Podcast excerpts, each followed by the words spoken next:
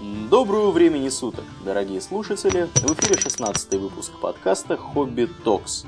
И с вами постоянный набор его ведущих Домнин. И Аурлиен. Ты так там страшно чем-то сейчас затрещал. Я думал, у тебя там микрофон отвалился куда-то. Нет, нет, нет. Побрякивание какое-то происходит. Да, ну, надеюсь, что все будет нормально. У нас с интернетом, а не как в прошлый раз. Все да, да, да. Вот. Э, сегодня у нас тема интересная, скорее всего даже, может быть, мы э, ее коснемся и в следующий раз, если не успеем поговорить обо всем, о чем мы хотели поговорить сегодня. А, мы будем говорить о различных фэнтезийных расах. И с кого мы, Домнин, начнем? Сегодня мы начнем, разумеется, с гномов. По понятным причинам. По понятным причинам, да. Прежде чем мы вообще начнем, давайте-ка э, так сказать, заключим небольшое джентльменское соглашение все. Так.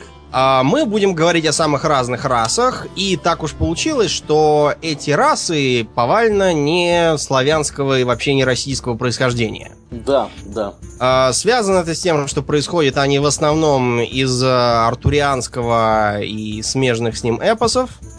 Вот. И наш российский бестиарий с западным э, роднит в основном нечисть. Ну да, всякие андеды типа Кощея, Да, у нас Кощей, а у них Лич это абсолютно одно и то же. У нас вот есть Ега, да, а у них Хэг, это абсолютно то же самое. И так далее. Мы про нечисть поговорим как-нибудь в дальнейшем, мы про нее помним, имеем много чего про нее сказать, а сейчас мы про сравнительно гуманоидных товарищей. Так вот, все эти товарищи не э, имеют, э, так сказать, родного названия в русском языке, и мы вынуждены опираться на тот или иной перевод. Вот мы начинаем с гномов, и я уже должен сделать оговорку, что под гномом мы понимаем английское слово dwarf. Да, уж никак не gnome. Да, gnome это мы будем называть карликом. С чем это связано? С тем, не только с разностью, с разностью э, в культурах, это связано еще и, во-первых, с печальным состоянием российского переводческого дела. Про него я уже много раз говорил. Вот, например, сейчас я вбил в Google переводчик, это такой очень хороший словарь, я его регулярно использую даже когда э, рабочие всякие переводы делаю. И я вбил в него такое слово, как leprechaun. Mm-hmm. И что же мне выдает он в качестве перевода? Да, я угадаю, гном. Э, первый вариант гном, второй вариант эльф. Э, я считаю, что не хватает еще орка, и можно будет формировать партию и идти зачищать подземелье. А вот. Да уж. Причем это не самый плохой словарь, и словарь, который, между прочим, можно редактировать своими силами. И даже нужно кто-нибудь вбейте туда слово лепрекон кириллицей. Да, вот, кстати, вот. кстати, вот интересный вопрос, действительно, лепрекон это гном все-таки или не гном? Или это карлик? Или Нет, это не карлик? Это, это отдельная вещь. Или это лепрекон?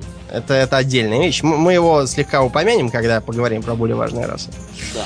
Так вот, почему мы используем такую, э, такой вариант перевода dwarf на гном? Потому что э, это так называемый узус. Узус, то есть устоявшееся уже употребление.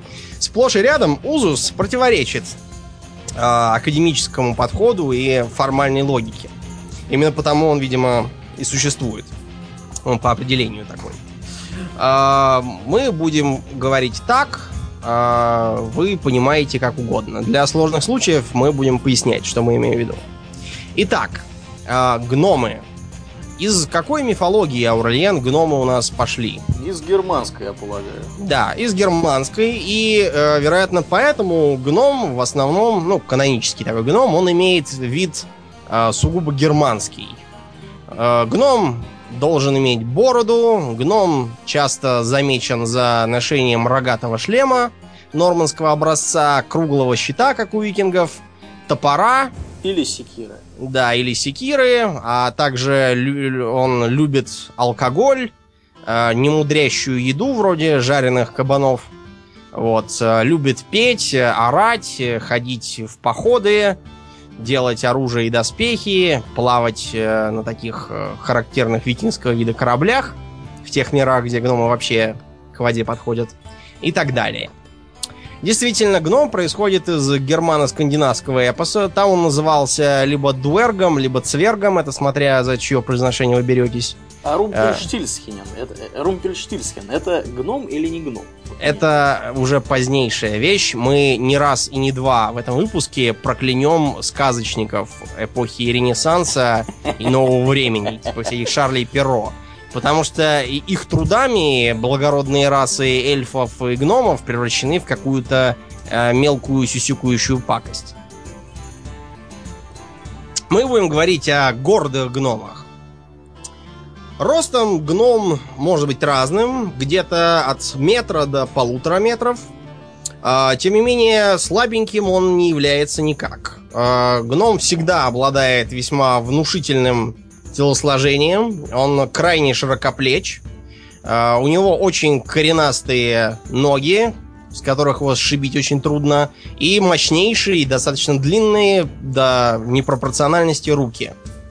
А, соответственно, он физически как минимум не слабее, чем человек. А часто даже и сильнее. Силы гному подбавляют типичные для гнома профессии. Какие профессии любят гномы, Аурлен?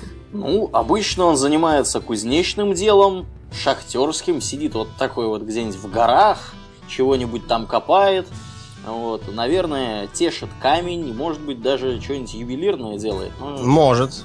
Но ювелирное должно быть такое монументальное. То есть да, да, да. тоненькое, изящное гномы не любят. Гномы вообще очень любят что-нибудь такое, что на века. А, именно поэтому все гномьи предметы отличает надежность, внушительность, э, неубиваемость, а также долговечность. Э, гномы э, не очень доверяют бумаге и пергаменту и любят записывать свои истории на камне или металле. Поэтому в большинстве миров у гномов очень характерный рунический алфавит. Отличительная черта рунического алфавита в чем, Маурлиан? Отличительная черта рунического алфавита заключается в том, что им очень удобно писать по камню. Да, или У него металлу. такие рубленые значки, если вы видели скандинавские руны когда-нибудь, это вот самое оно и есть. То есть ими хорошо и удобно можно вот писать по каким-то твердым предметам. Типа как вот в, в этой в Месопотамии клинопись использовали, чтобы по глине писать, да, потом ее обжигали. Вот. А эти товарищи делают примерно то же самое, только не по глине, а по твердому, типа камню или металлу. Совершенно верно. А что у гномов с магией, Аурлиен? С магией у них традиционно слабовато. Слабовато, да. По разным причинам, в основном культурного типа. А, правда, бывают и такие гномы, которые не способны к магии по физиологическим причинам. Например, такие гномы живут в мире Dragon Age. Они там слишком близко к Земле, а Земля содержит лириум. Лириум — это местное сырье для зелий маны, и из-за этого у них к лириуму полнейший иммунитет. Соответственно, магией они не способны заниматься. Никак.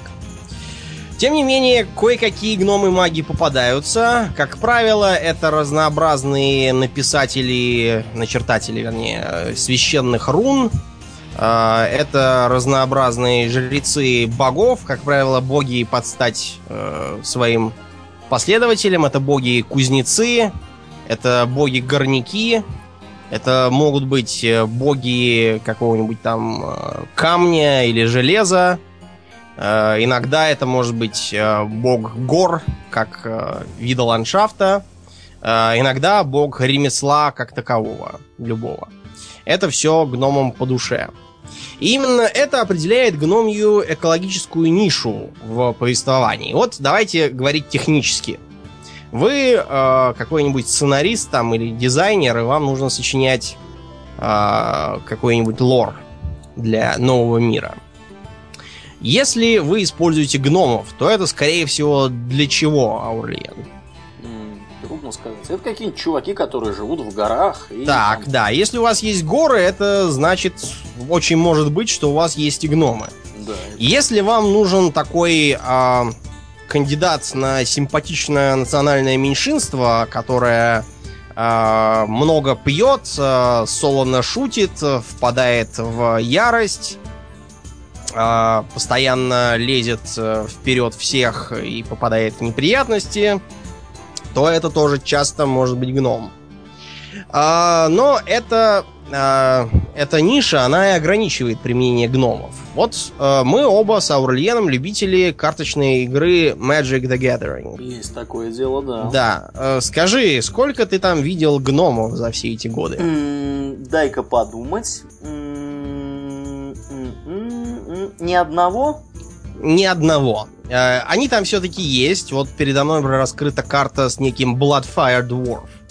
Там изображен некий э, гномий, не знаю, элементалист, который поливает все огнем. Да, причем А, это красная карта, что да. удивительно. Да. Так вот, именно в этом и кроется проблема. В Magic горы относятся к красному цвету. А красный цвет это разрушение, хаос и все такое.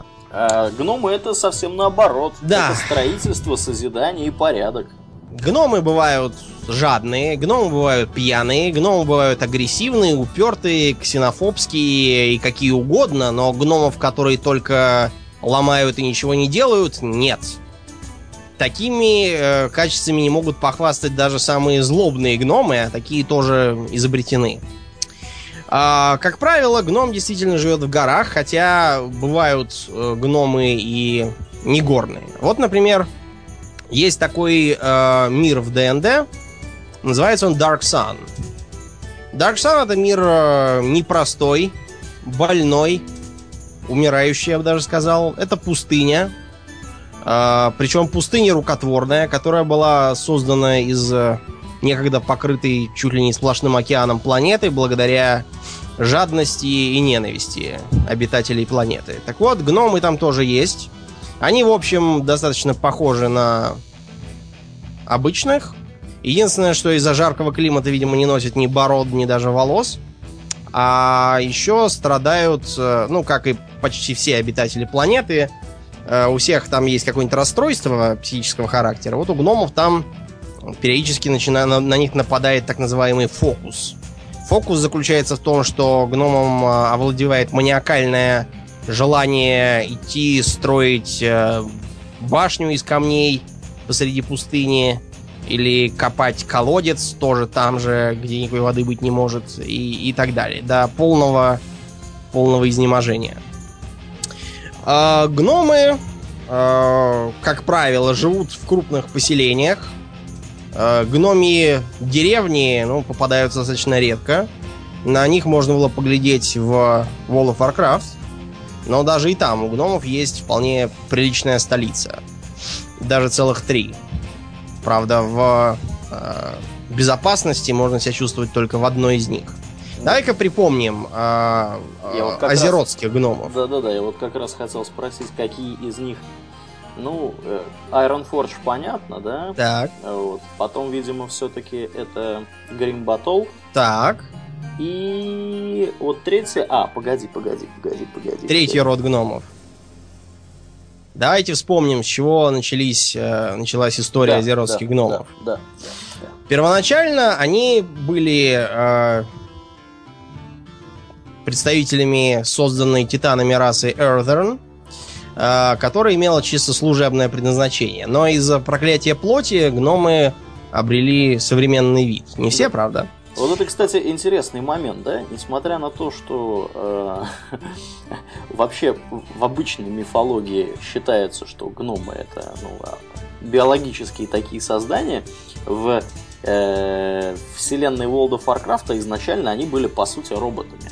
Да, да. Что интересно, да? Потом вот при помощи вот этого проклятия плоти, как как его называют, они стали, стали же, Пиноккио стал мальчиком. Да, да, да.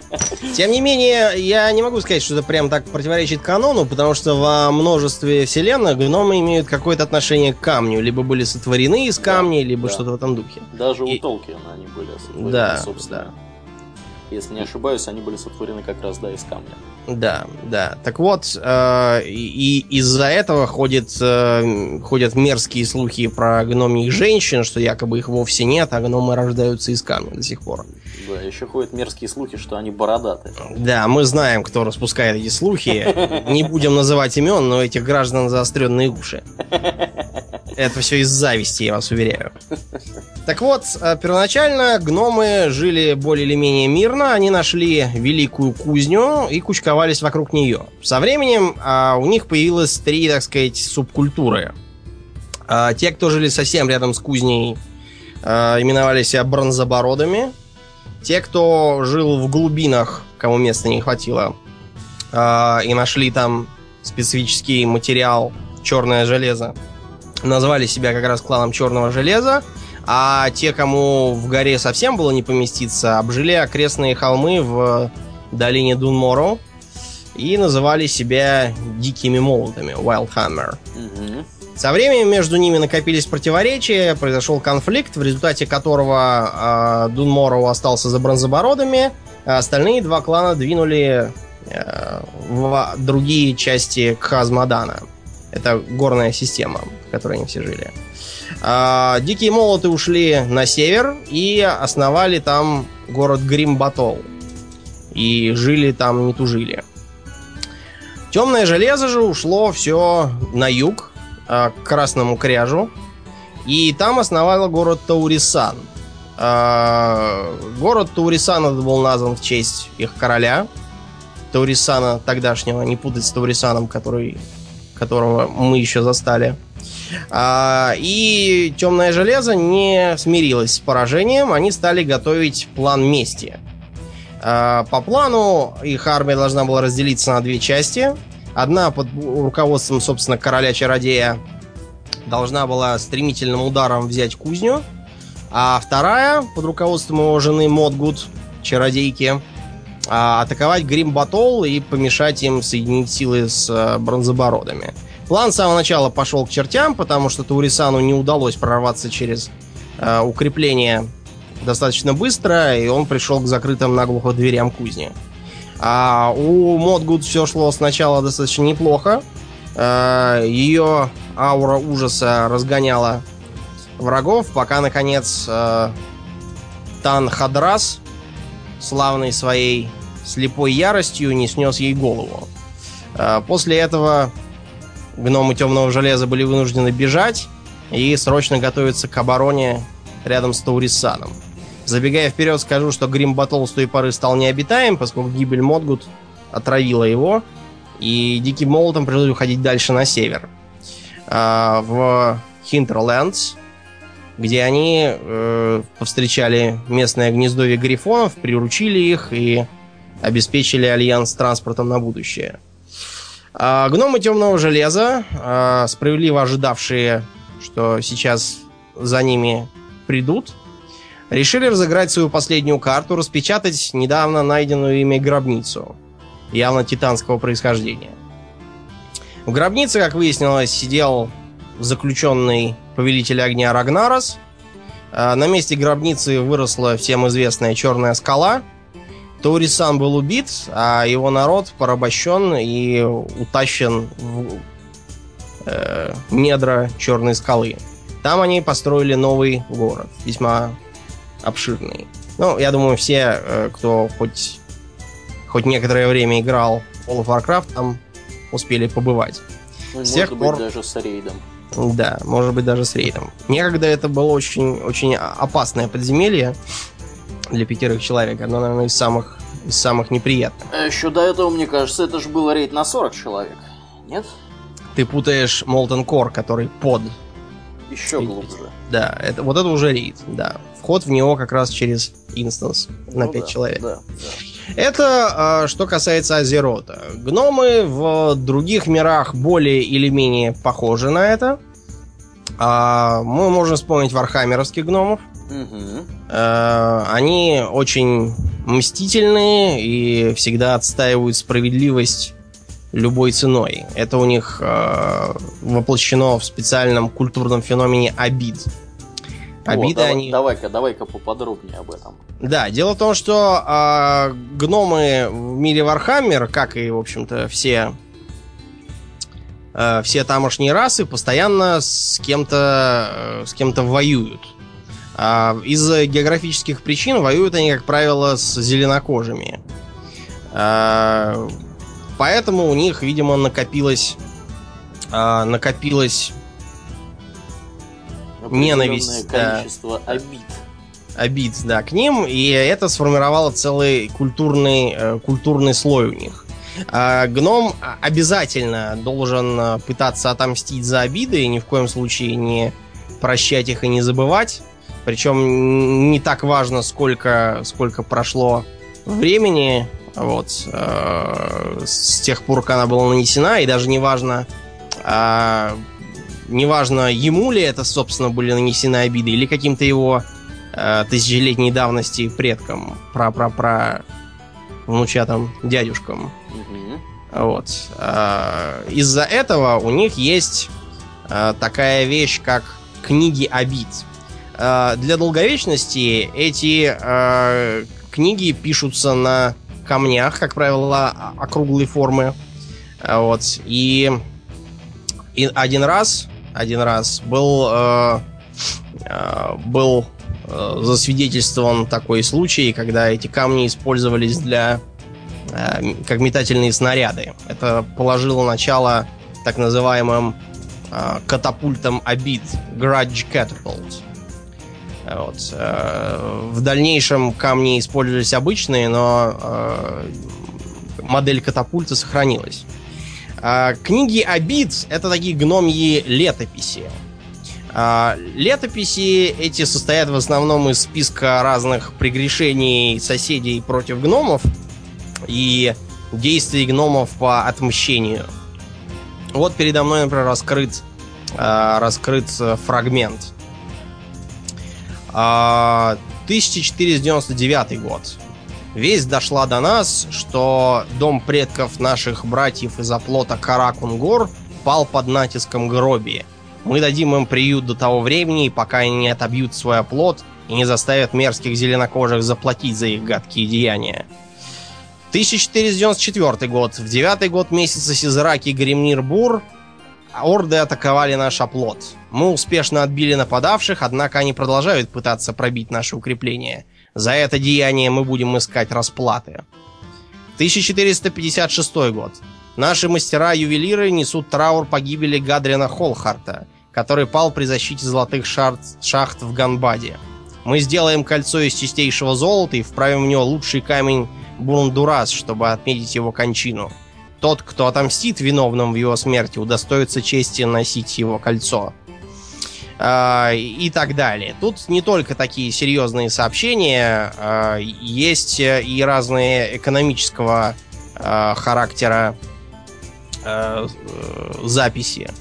245 год. Мы начали торговые отношения с людьми. Я обнаружил, что они тугодумые. Однако любой враг гроби найдет поддержку среди нашего народа. 20 год. Наконец-то гномы из Карак и Зор прислали обратно наши паровые каталки. Да будет записано, что они вернули их в плохом состоянии, поэтому мы закрыли торговые отношения с этим Караком. Э, и, и, и, и так далее. И так далее. В общем, а, для э, желающих мы рекомендуем почитать серию книг Troll Slayer. Это такой еще один феномен культурный вархаммеровских гномов, о да. таких отрядах смертников, которые хотят э, искупить своей смертью в бою с а, каким-нибудь чудовищем былые прегрешения.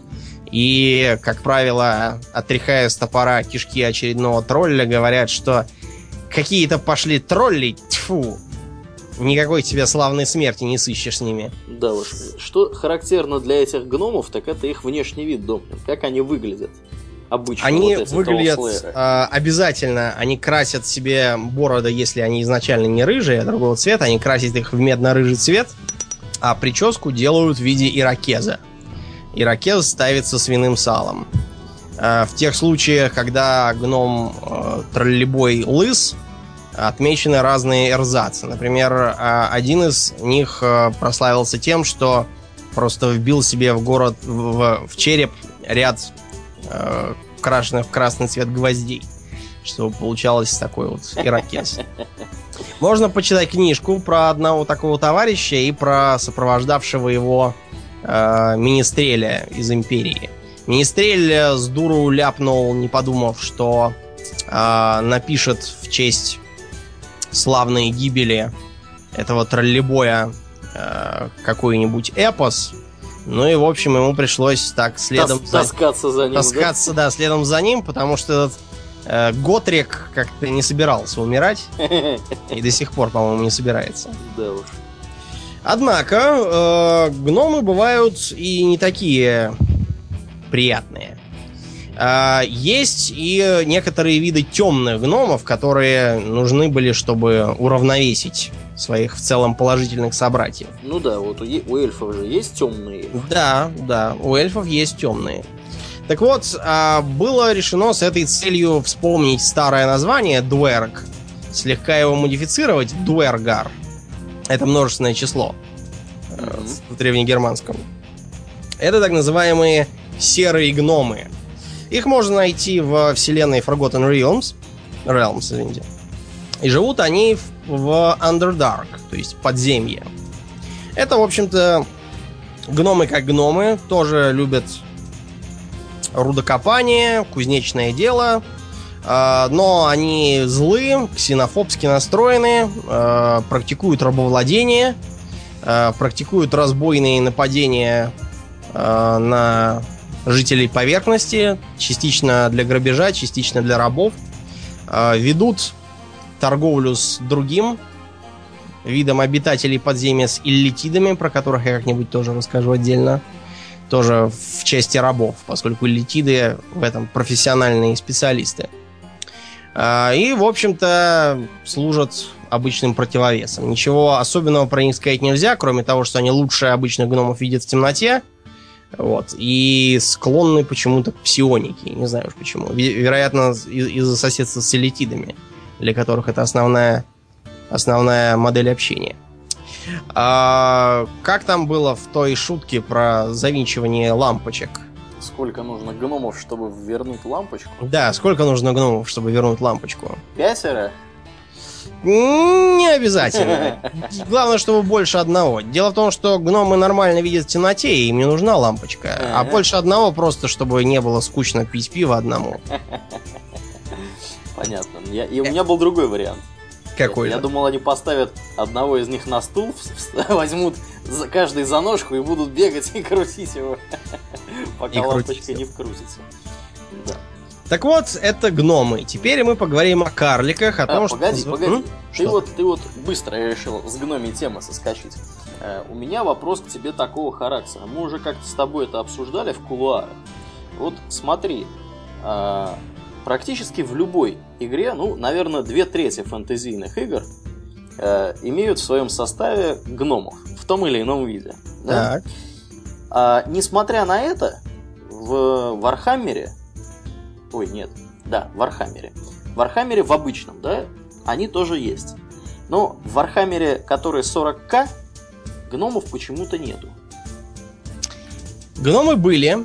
Так, Гномы были, они там были э, обитателями некоторых планет-кузнец, на которых была какая-то там... Были какие-то особые условия, из-за этого они не вырастали. Это как бы обычные люди, просто слегка мутировавшие. Они там были, но они не прижились, просто потому что, видимо, в космосе... В космосе это не очень хорошо укладывается. Ну, миры кузни, ну ладно, и что? В фантастике все равно э, производство более или менее автоматизировано, и как ты э, как ты там не придумывай расу искусных э, каких-нибудь там металлургов, она, ну, будет казаться не пришей кобыли хвост. Кроме того, для гномов характерны особые способы ведения боя, которые тоже очень плохо ложатся на космическое, космическое стрелковую тему. о, да, тут же, Да. есть, тут же есть прекрасная тема про то, как гномы э, такая вот связочка с предыдущим нашим выпуском про то, как гномы бьются при помощи старинной римской тактики. Да, да, да. Вот, кстати, про оружие мы забыли. Да. Хорошо, что мне напомнил. Да. А гном, как правило, изображается с топором или молотом. Из метательного оружия ему либо всучают метательные топоры, либо, на крайний случай, мушкет или арбалет. Ну, есть еще гномы с луком, например, у Толкина. Все Да. практически гномы были экипированы луком. Да, были, были. Единственное, что как бы дальше как-то это не очень, не очень развито. Ну да. да. Кроме того, а, для гномов характерны разные монструозного вида осадные орудия, катапульты, пушки, мортиры, баллисты и много чего другого. Разные там бомбы, мины, э, которые закладываются под стены, разные машины для копания тоннелей, для захода в тыл противнику. А, почему так выходит? Я не хочу сказать, что топор там или молот какое-то плохое оружие. А, выходит так, во-первых, потому что в эпоху, когда гномов придумывали, как раз в ходу было в основном вот это. Ну да. А, вы, однако, можете сказать, подождите, но ведь мечи нормандского типа такие, рубящие, широкие, без, без острого конца. Они же тоже были популярны. Ну да. А вот тут мы наталкиваемся на такой момент, что гномы почему-то по культурным, видимо, каким-то традициям не любят а, оружие, которое только оружие и не инструмент. Ну, несмотря на это, я тебя, извини, перебью, у Толкина того же, да, гном да. Торин прекрасно себя обходится с мечом. Но, который да. они находят тут в пещере да. у троллей. И который назывался Оркрис. Оркрис, да. да, именно так. Действительно, это было. Кроме того, в фильме Хоббит тоже можно это полюбоваться. Ну да, это типичный, типичный да, пример вот того, что гномы тоже, вообще говоря, пользуются пользуются э, и обычными мечами. Ну, я понимаю, к чему ты клонишь, что, а, значит, оружие имеет двойное назначение, топором можно и врагов дров рубить, нарубить, и дров да. нарубить и так далее. А мне кажется, тут есть еще один момент. И он заключается в том, что чтобы пользоваться вот оружием такого типа, топором, например, да, и, или молотом, э, ну, их же обычно вот с, таким, угу. с такими, да, изображают, значит, всякими штуками ближнего боя. Для этого нужно обладать все-таки серьезной физической силой. А, то есть это тебе не относительно более легкий меч, которым там можно там, рубить, колоть. Uh-huh. Обычно эти, эти виды вооружения используются для нанесения таких широких каких-то размашистых ударов. Вот. И для их совершения, этих ударов, нужно обладать немалой физической силой. А гномы, они такие коренастые, сильные, в общем-то, выносливые, и поэтому могут использовать э, самым непосредственным образом все эти виды оружия. Кроме того, не будем забывать, что исторически э, такой, примерно такое же оружие использовалось там, где гномов, собственно, изобрели. Да, да. То есть, а, Единственное, что как бы к этому можно сказать, то что тактически это не совсем оправдано, поскольку для гномов э, понятно, почему гномы э, постоянно используют тяжелую пехоту. Потому что э, хоть ты в одних трусах пойди на поле боя, но ты все равно не догонишь другие расы, которые имеют более длинные ноги. Для гномов просто нет смысла жертвовать защищенностью в пользу скорости, которой у них нет. Ну, да. Изначально. А, единственное, что все эти топоры, это, конечно, хорошо, но они практически исключают плотный строй. Вот. И э, получается исключительно индивидуальный бой. А это не очень хорошо. Почему это фэнтези постоянно получается? Потому что как выглядит сражение в типичном фэнтези-фильме? Э, все бегут толпой, э, никакой строй не держат, куда-то несутся и начинают э, биться один на один. Так э, войны не выигрываются. Это просто от, от упрощения киношного. Ну, погоди, погоди, я тебе на это возражу следующее. Есть же такой замечательный писатель, по-моему, как... Ник Перумов. Да, есть такой. И у него же гномы, они же так не бьются. Они, они бьются... ходят хирдом. Они же хирдом бьются. Ну-ка, давай-ка про это расскажи немного. Сковывают э, щиты цепью за каким-то дьяволом. Видимо, а, а, я подозреваю, что э, перумовские гномы живут где-то на аэродроме.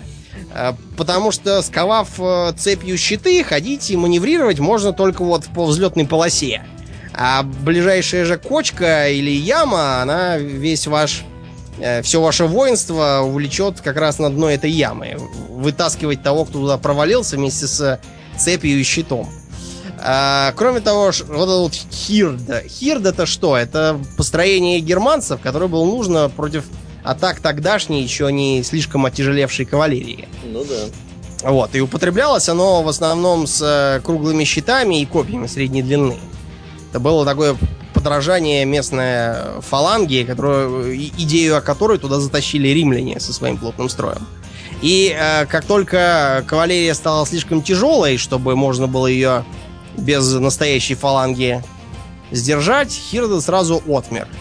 Последний случай, когда его пытались применять и пали смертью, смертью консерваторов, это была битва при Гастингсе, когда нормандские рыцари герцога Гийома Ублюдка более же... известного в народе как Вильгельм Завоеватель. Да, он почему-то не любил свою первую кличку. Мы не знаем почему. А разгромили саксонский хирд короля Гарольда Гадвинсона. Вот, э, поэтому то, что изображает Ник Перумов, ну, оно остается на совести Ника Перумова. Я, вот, кстати, воспользовавшись моментом, меня пару раз уже спрашивали, давно уже, чего я так постоянно этого Перумова полощу. Ну, мне кажется, что Перумов не очень хороший э, писатель. Мне кажется, что у него э, невеликий талант, который он пытается маскировать громождением крайне запутанных миров, в которых он сам, такое впечатление, периодически путается. Вот. Ну, а... Меня он, по крайней мере, изрядно запутал, когда я читал. Э, ты, что... а, а ты меня запутал, когда ты мне все это пытался пересказывать. Да, да, да, да, да, было такое. У меня глаза пупом лезли от бесконечных война мага, мир мага, день мага, да. обед мага. А вот, а вот Фес, а вот он, значит, глифой там машет, и, и вот, а теперь, а тут он уже некромант, уже каких-то упокаивает, значит, неупокоенных. Такое и... было ощущение, что он просто играл в разные выходившие ролевки фэнтезийные и, в общем-то, под впечатлением сочинял новые книги. Ну и, кроме того, мне кажется э, нищенским его язык, потому что он э, постоянно комбинирует какие-то дурацкие псевдославянские звательные падежи, Например, э, звательный падеж гномия. Это шикарно, я считаю. Э, в мире, где какие-то римские легионеры, маги и бароны, там гном вручается гномия. А, а также бесконечные потоки корявой грязной брани, которые он, честно говоря, пользуется примерно как э, жители Брайтон-Бич. Вот, примерно так же неумело. Все, хватит нас этого Перумова э, и, и его перумитских писаний. Вот. А что касается гномов, а что бы можно было посоветовать, чтобы улучшить тактику, если бы они, конечно, не, э, не хотели, если бы они, если бы консерватизм им не запрещал этого. Они бы могли попробовать сделать нормальную фалангу или, по крайней мере, строй с э, чем-то вроде алибард. Алибарды можно потяжелее, потому что физическая сила помогает. А, особенно учитывая то, что биться им нужно в горах, в разных ущельях, перевалах и долинах. Там они могли бы просто затыкать э, стеной щитов э, или, как вариант, лесом алибард проход и удерживать его. Э, кроме того, у гномов достаточно неплохо все со стрелковым оружием, они могли бы слегка компенсировать свой провал по части легкой пехоты за счет маневрирования огнем. То есть, э, проще говоря, прострелом определенных, определенных отрезков. Но это все теория, она как бы не относится к э, существующим э, фэнтезийных мирах уже э, примерам, поэтому углубляться мы в нее не будем. Да, да. Вот а... интересный момент. Я так понимаю, что ты хочешь перейти к карликам. Да. да. А, интересный момент э, заключается в том, что а, вот возьмем, да, World of Warcraft и а, вообще в принципе, да, вселенную Варкрафта. И, э, скажем так, Warcraft, например, 2, в частности.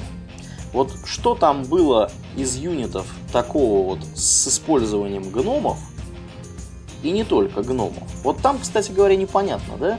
Вот, вот эти вот штуки, которые э, производились в, в Nomish Inventor. Да, там все очень просто. Это был Nomish Inventor, потому что как бы разработкой и постройкой занимались карлики Ноумы. Uh-huh, uh-huh. А вот, так сказать, экипаж, ввиду, видимо, большей физической крепости, составляли гномы. Мы можем вспомнить, что там были э, гномы-подрывники, подрывавшиеся mm-hmm. сразу, и гном с примитивным вертолетом на педальном приводе.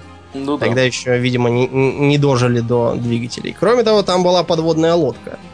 А, да, да. Но там да. Уж кто, кто, кто управлял подводной ну, в подводной лодке? лодке, скорее всего, были карлики, потому что там как раз сила не важна, а важно, чтобы меньше места занимал и меньше воздуха вдыхал. Ну да.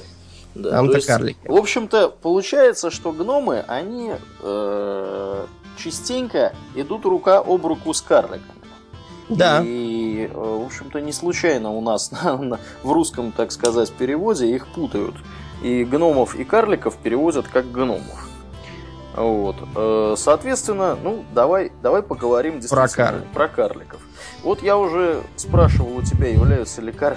карлики лепреконами, а лепреконы карликами? Не являются. Не являются. Дело в том, что лепрекон это порождение кельтской мифологии, а вот э, карлики это ближе к германской. Э, как это все началось? Само да. слово «новым» искусственное. Оно создано Теофрастом Бомбастом фон Гогенгеймом, более известным как Парацельс. Это был знаменитый ученый. Себя он называл ятрохимиком, то есть э, врачом-химиком. Вот, его знаю равно химию и врачевание. Он э, выдвинул множество очень, э, очень эффективных, по крайней мере, на тот момент, по сравнению с, с другими методик лечения. Например, э, он э, ввел первым лечение сифилиса с помощью испарений препаратов ртути. Это действовало, насколько я помню, вплоть до середины 20 века. Сейчас уже чем-то другим лечат. А может быть, все равно препаратами ртути, просто какими-то новыми. Я не специалист. Единственное, что, конечно, Парацельс на это во многом случайно наткнулся, потому что он просто выводил э, все из э, астрологии, поскольку, мол, э, ртуть — это атрибут Меркурия, а Меркурий — враг Венеры, а Венера вызывает то, что вызывает сифилис. Вот. Он мыслил так. Но он, тем не менее, добился определенных результатов, которые работали. Так вот, он же был известным оккультистом, как и подобало всякому приличному врачу, и он же ввел слово «gnome». А, вероятно, производ, происходит от слова «гнозис», как «знание», то есть это какие-то знающий, мудрец.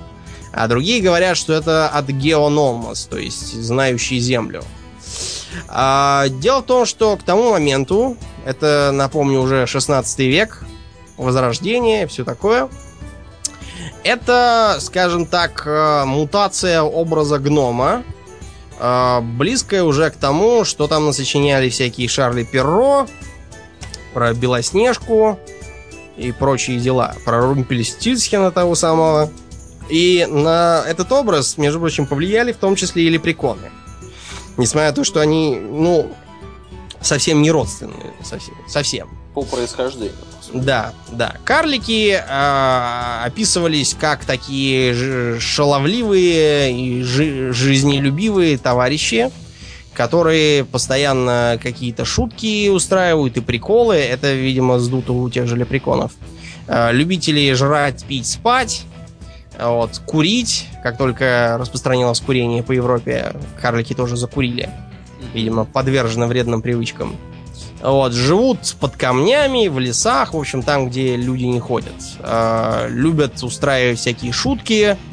Э, ты помнишь рекламу Альпенгольд? Которую?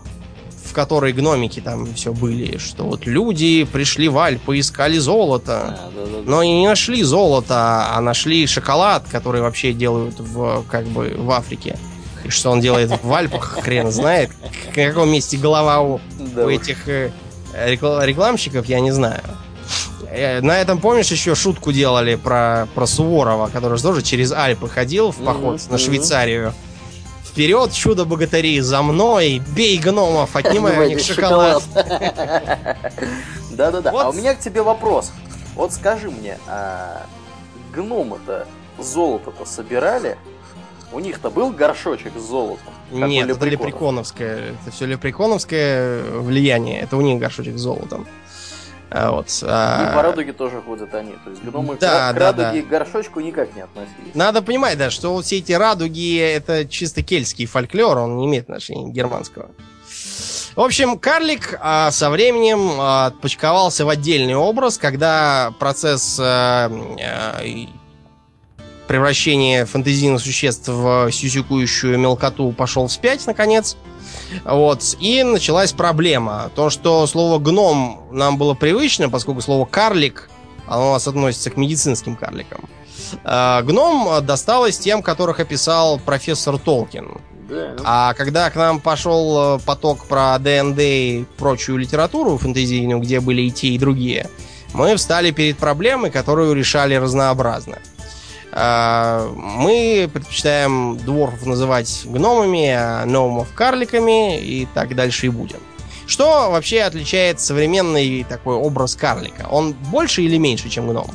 Карлик меньше, чем гном, и обычно по-другому сложен. Да, как он сложен? Сложен он примерно как сложен обычный нормальный человек, то есть пропорции человека, ну, практически такие приближенные, скажем так, к человеку, но может быть у него голова чуть больше, чем, чем у обычного человека. Вот. А, ну, соответственно, в отличие от дворфов, которые, в отличие от гномов, которые такие грузные, массивные, вот, все качки такие и так далее. Помнишь, у меня была одна подружка, которая была вот примерно такого описания? Давай не будем о грустном. Вот, да, карлик действительно примерно такой. Отличается, как правило, большой головой и часто достаточно внушительным носом. Вот, хотя это не обязательный признак. Кроме того, у карлика нет гномии, так сказать, основательности. А, карлики это товарищи увлекающиеся, а, часто увлекающиеся чрезмерно. А, они зачастую э, склонны к разнообразному изобретательству, э, всякие придумывают устройства, но вот на доводку этих устройств до ума у них обычно не хватает терпения и усидчивости. Вот. Э, э, этих качеств они с гномами не разделяют. Что обычно получается из карлицкой техники? Из карлицкой техники обычно получается что-то опасное, взрывающееся, работающее нестабильно. Да, работающее через раз и стреляющее, ну, не обязательно в противника. А... Типичнейшим примером является, помнишь, та штука из World of Warcraft, которая позволяла телепортироваться в случайную локацию? Да, которая телепортировала в случайную локацию, и первым же, э, после первого же применения я обнаружил, что меня телепортировал где-то э, в полутора километрах э, над поверхностью Земли. Да. Я падаю вниз. Хорошо, что я заранее запасся парашютом. Да уж. Перед этим. А карлики такие не только в World of Warcraft. Например, в вселенной Dragonlance карлики как раз такие. Там они еще склонны к э, тому, чтобы говорить скороговоркой. Они постоянно тараторят, и э, уследить за тем, что они говорят, довольно трудно. А, кроме того, они постоянно у них там отвлекаются на разные дела, э, не переставая разговаривать, они могут вдруг э, начать э, гоняться за летающей по дому мухой, пытаясь ее прибить. Э, при этом они все крушат. Э, муха обычно улетает.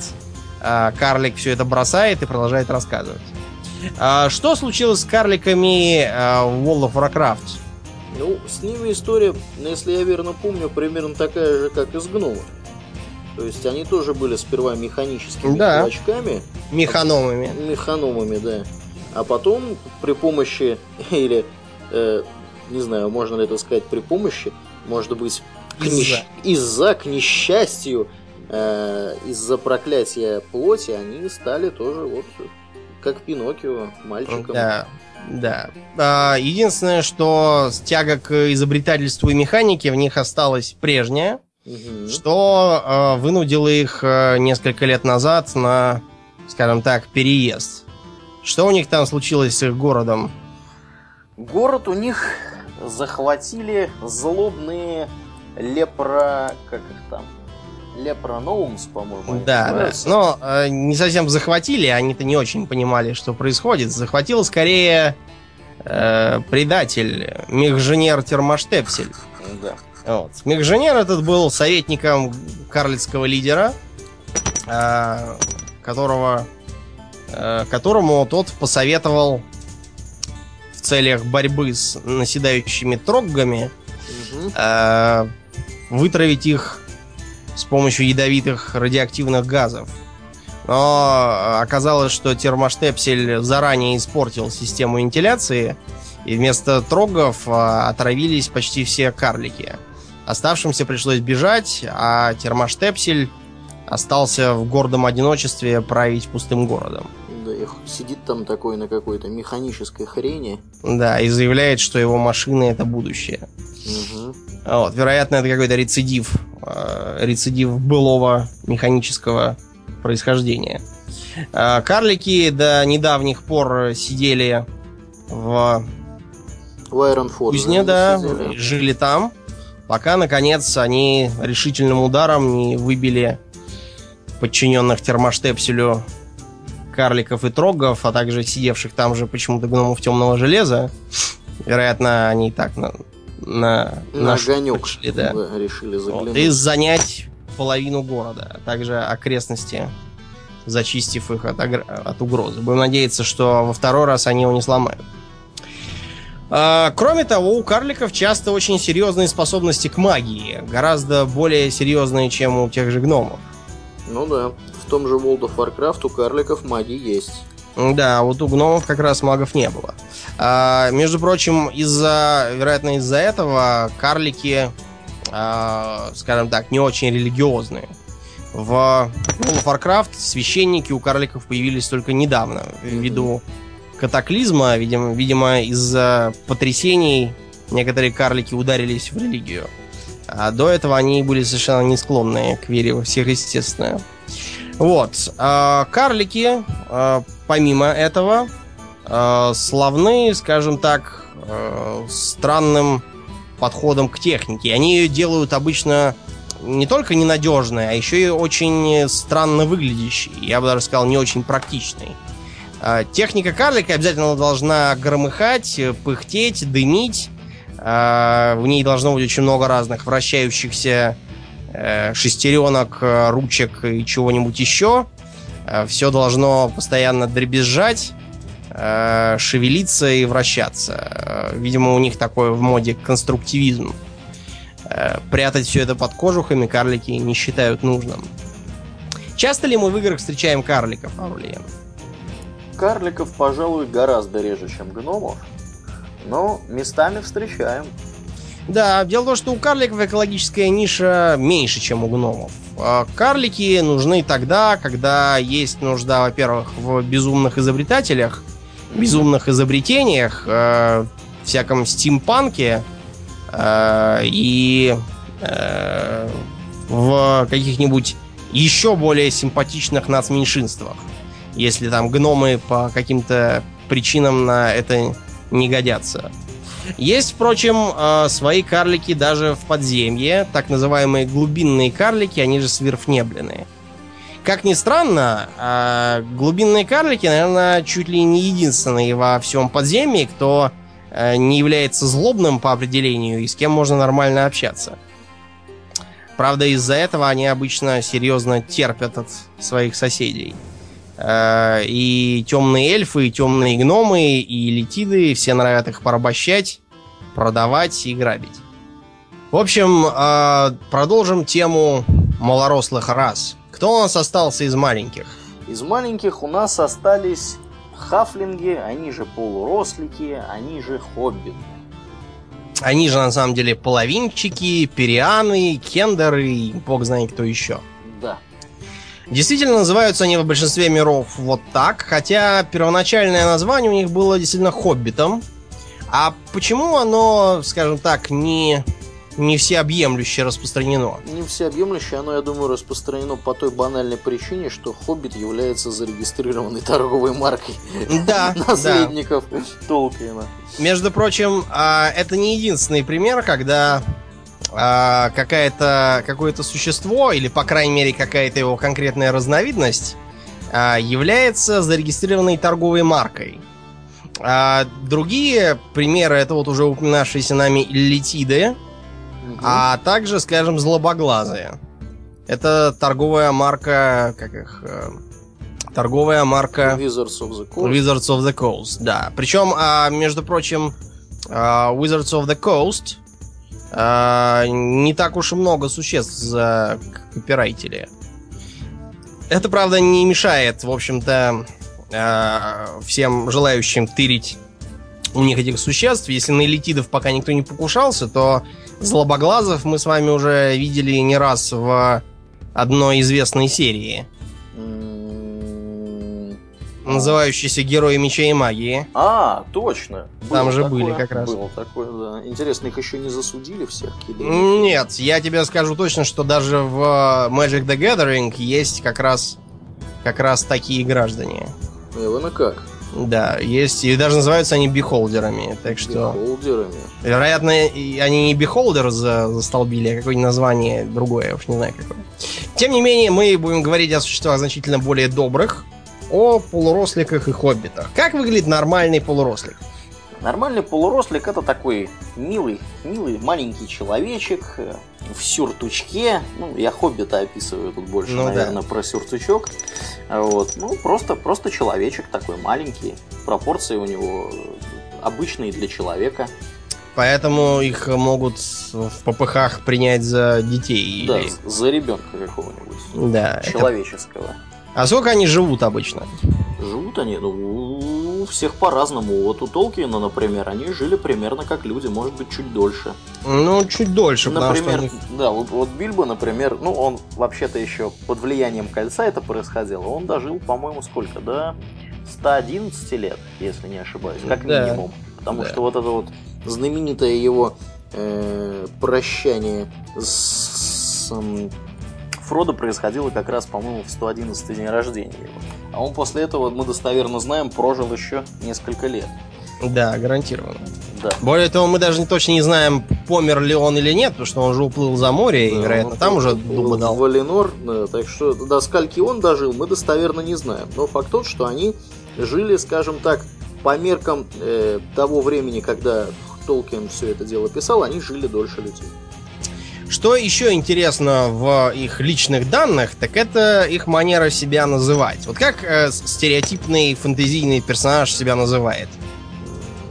Такой-то оттуда-то. Ну да, да. А вот у Хоббиты, наверное, были первыми, кто пустил моду на фамилии. Кстати, да, слушай-ка, и правда.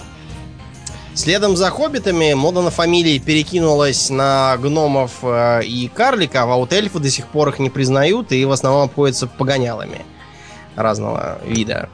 Вот. Правда, учитывая долголетие эльфов, это уже воспринимается скорее действительно как фамилия. А, какие обычно у хоббита фамилии? На какие темы? На темы географические. А также на темы гастрономические. Да, да, да, да, да. У них темы-то такие, это точно. Да, это, это они любят. У них э, всякие э, всякие связанные с едой, питьем, телосложением, э, степенью волосатости. Да, да, и тому подобным. А, кстати, про волосатость. Что у них с волосяным покровом? Они обычно изображаются как такие кудрявенькие чувачки с волосатыми ножками. Угу. Да. Я не знаю, все ли карлики, собственно, следуют этому примеру, все ли полу... да, полурослики, мы про полуросликов говорим. Вот. Ну вот хоббиты, по крайней мере, они вот такие. Да, да. А, важный момент. Когда мы говорим про хоббитов, мы говорим про а, очень специфическую разновидность, про таких а, домоседливых, основательных, э, не любящих всякие неожиданности существ, которые хотят заниматься своим сельским хозяйством, никуда не ходить, э, ничем, ни на что не отвлекаться и тем более ни в какие авантюры не пускаться. Это очень характерный момент для толкиновских хоббитов, и исключений из этого правила мы знаем не так уж много. Ну да. Да, мы знаем э, четырех хоббитов, которые ходили с кольцом, и плюс еще одного, который, который ходил до этого, да, который ходил за кольцом. За кольцом ходил. Собственно. Тем не менее, далеко не все полурослики такие. Бывают и более живые, скажем так, полурослики, более буйные. Вот в мирах типа Forgotten Realms, Realms, все забываю. Uh, Forgotten Realms полурослики гораздо более а, авантюристически настроены. Например, в э, одной из, часть, одном из аддонов к Neverwinter Nights первой можно покататься в составе полурослищего бродячего цирка. Эван, и как? Да. Прямо Речь цирк, идет... Цирк у них прямо. Да, да, про Shadows of the Undrentide. Ну, там, может, не цирк, а скорее труппа такая. Mm-hmm. Точно, вот, точно. Что-то такое припоминаю. Да, через пустыню как раз с ними ехали. То есть э, полурослик, э, полурослик, он там такой проказливо вороватый. И, как ни странно, вот эта вороватость, она не придумана позднейшими авторами с нуля. Она с кого списана? Вороватость списана, очевидно, с Бильбо Бэггинса. Да, с Бильбо Бэггинса, который записался в поход взломщиком, это раз. Кольцо стырил, это два. Аркенстон э, Трайна украл три. Э, невидимкой лазил по разным э, закрытым территориям 4. Из тюрьмы гномов выломил 5. Э, к дракону в логово лазил 6. В общем... В общем, сами видите. Да, Тип да. довольно криминальный. Криминальный, да, тип, который потом до, до пенсии находился под оперативным наблюдением у Гэндальфа, Да. видимо. Так вот, из-за вот этого одного нетипичного, нетипичного полурослика про его собратьев пошла Пла- самая плохая дурная слава. молва, да. Да. Впрочем, э, э, молва различается, смотря по разновидностям. Вот, например, очень типичные, э, типичный пример живет в мире Крин. Это Dragonlance опять. Зовутся они почему-то кендерами. Киндер- Как киндеры практически. Да, они не случайно зовутся вот так похоже, потому что действительно очень детоподобные. Они выглядят еще, э, еще более инфантильно, чем э, толкиновские. А, вероятно, э- это из-за того, что у них более детские физиономии, они менее пухлые, и у них очень характерная прическа. Они носят длинные прямые волосы и собирают их в конский хвост на темени. А, кроме того, у них есть э, любимое оружие. Это такой посох проща. А, черт его знает, как они на самом деле пользуются. Посох что- проща. Да, да. Ну, то есть, как бы посох, у которого сверху, а, как у рогатки, раздвоенность, и на нем закоплена проща. Такое оружие действительно было в э, реальности, и нужно оно было главным образом, чтобы закидывать э, камни через стену или что-нибудь такое. Потому что по точности и скорострельности очень сильно проигрывает нормальной проще. Тем не менее, вот кендеры с таким ходят. Он заменяет и дорожный посох, и камнеметательное оружие. Кендеры известны главным образом любопытством. Это у них а, основная черта, которой подчинено все остальное. А, Они тащат все подряд. А, Взламывают замки и двери, потому что само существование запертого контейнера или дома оскорбляет их уже э, по определению. Э, В карманах у Кендера обязательно лежит целая гора всякого хлама, которая неизвестно как туда вмещается. Вот, например, цитата из э, одного из представителей Тассельхофа. Так. Так, белое куриное перо, изумруд, дохлая крыса, интересно, откуда она взялась, кольцо с украшением в виде листьев плюща, маленький золотой дракон. Вот честное слово, не помню, как они попали ко мне. Вернее, не помню, чтобы я клал их в кошелек. А это кусок разбитого голубого кристалла, зуб дракона, лепестки белой розы, детский плюшевый заяц, довольно потертый, между прочим. Ага, ну и ну. Чертеж Гнимша с планами механического подъемника. Так, а это что за книга? Краткое руководство по производству волшебных фокусов. Любопытнейшая вещь, я уверен, что когда-нибудь она может мне очень и очень пригодиться. Что там у меня еще есть? Серебряный браслет Таниса. Сколько же можно его терять? Интересно, что бы Тани сделал, если бы я не ходил за ним по пятам и не собирал все, что он теряет? Удивительная беспечность. И как только Лоран умудряется его терпеть. Вот такие эти самые э, кендеры. А, у них, правда, есть, а, есть еще одна страстишка, это карты. Они А, очень азартные черти. Нет, нет, не такая карта на этот раз, географическая. А, Они, видимо, склонны к путешествиям, и из-за этого очень любят составлять карты. Вот. А, Все, кто играл в настольные модули по миру Кринна, обязательно берут с собой на разные э, саперно-взламывательные работы хотя бы одного кендера. Вот. В остальном полурослики бывают достаточно канонические, даже у Сапковского.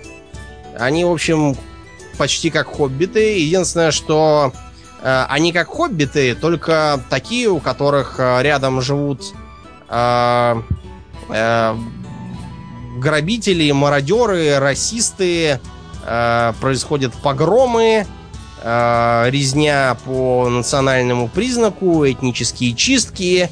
И тому подобное. Так общем, что... Милейшая атмосфера. Да, ну это у Сапковского в книгах, у них там, у него всегда грязища, кровища, все сволочи, мрази.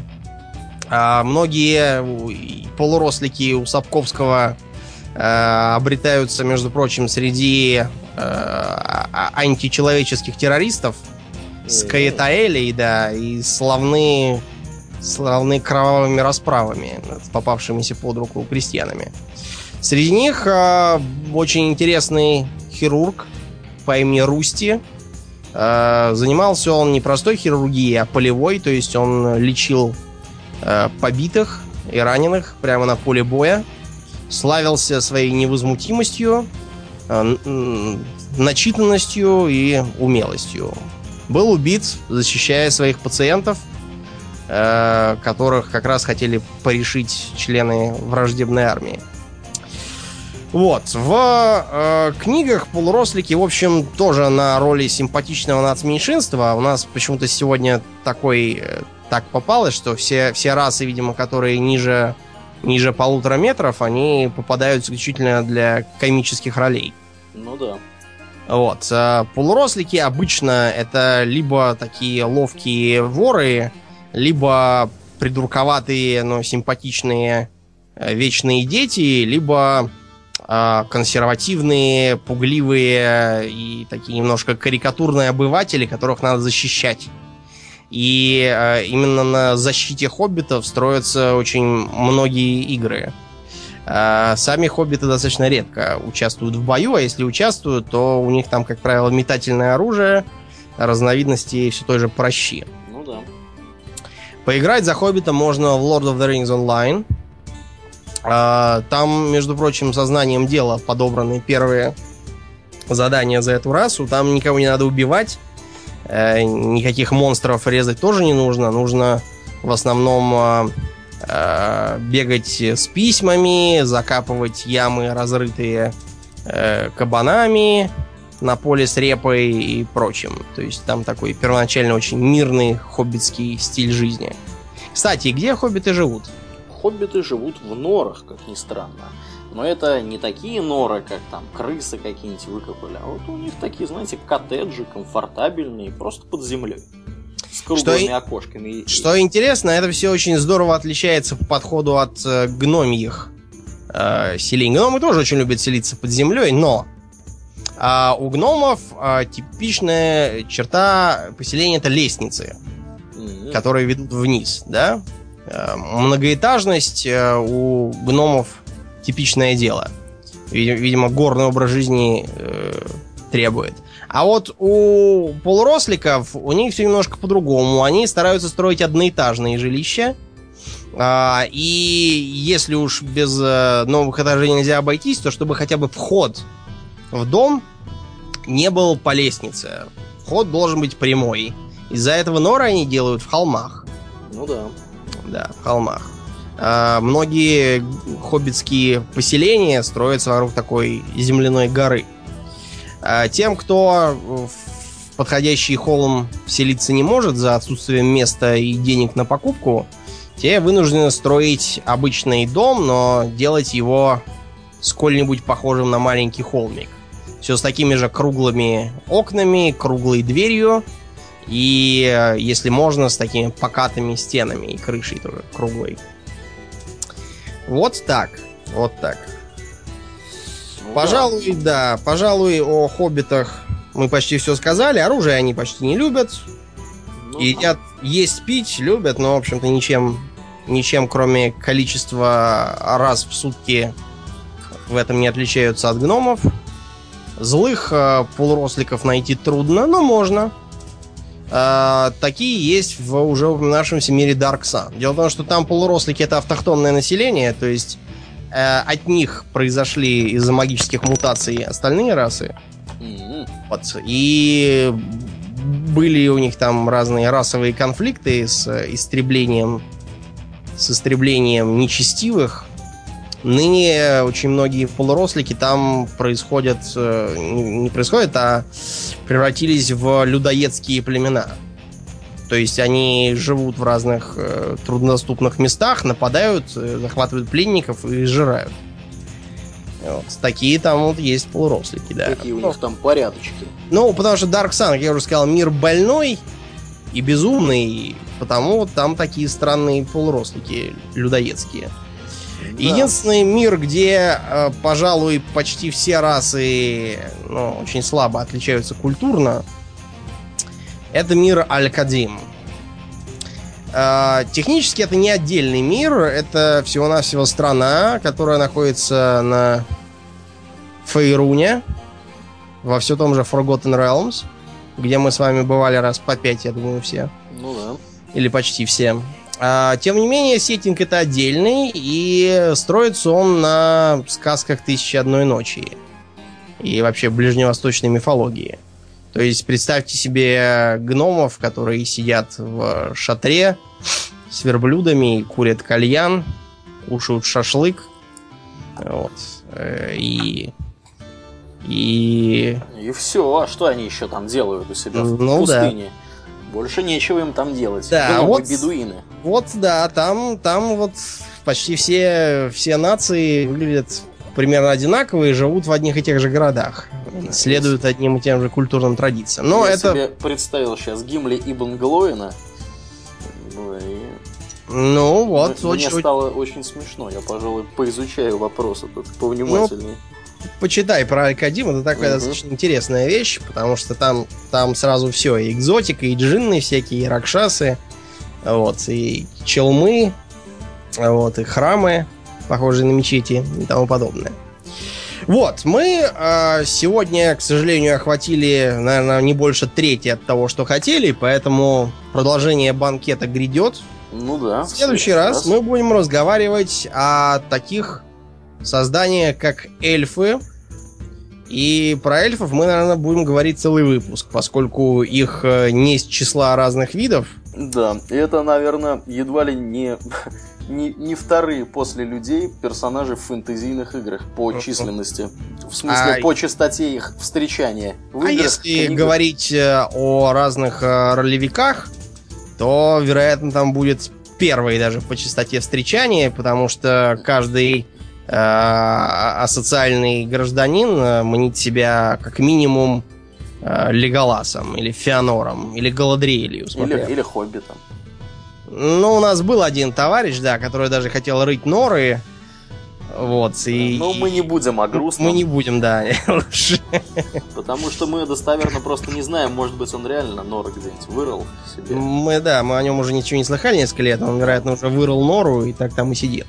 Ну да. Так вот, про эльфов мы будем говорить самых разных. Мы поговорим об эльфах э, более или менее стереотипных, об эльфах из Варкрафта, разумеется, а также, что, э, что, мы, что мы сегодня не затрагивали, об эльфах мира Мундус. То есть это мир древних свитков. Мы поговорим о всех расах Мер, начиная от тех, которые есть сейчас, и кончая теми, которые исчезли. В том числе о загадочных двемерах. Да. Вот, а на сегодня, пожалуй, все. Да, будем заканчивать. Я напоминаю, что вы слушали 16 выпуск подкаста Хобби Токс. И с вами был постоянный набор его ведущих Домнин. И Аурлиен. Спасибо, Домнин. До новых встреч, друзья. Пока!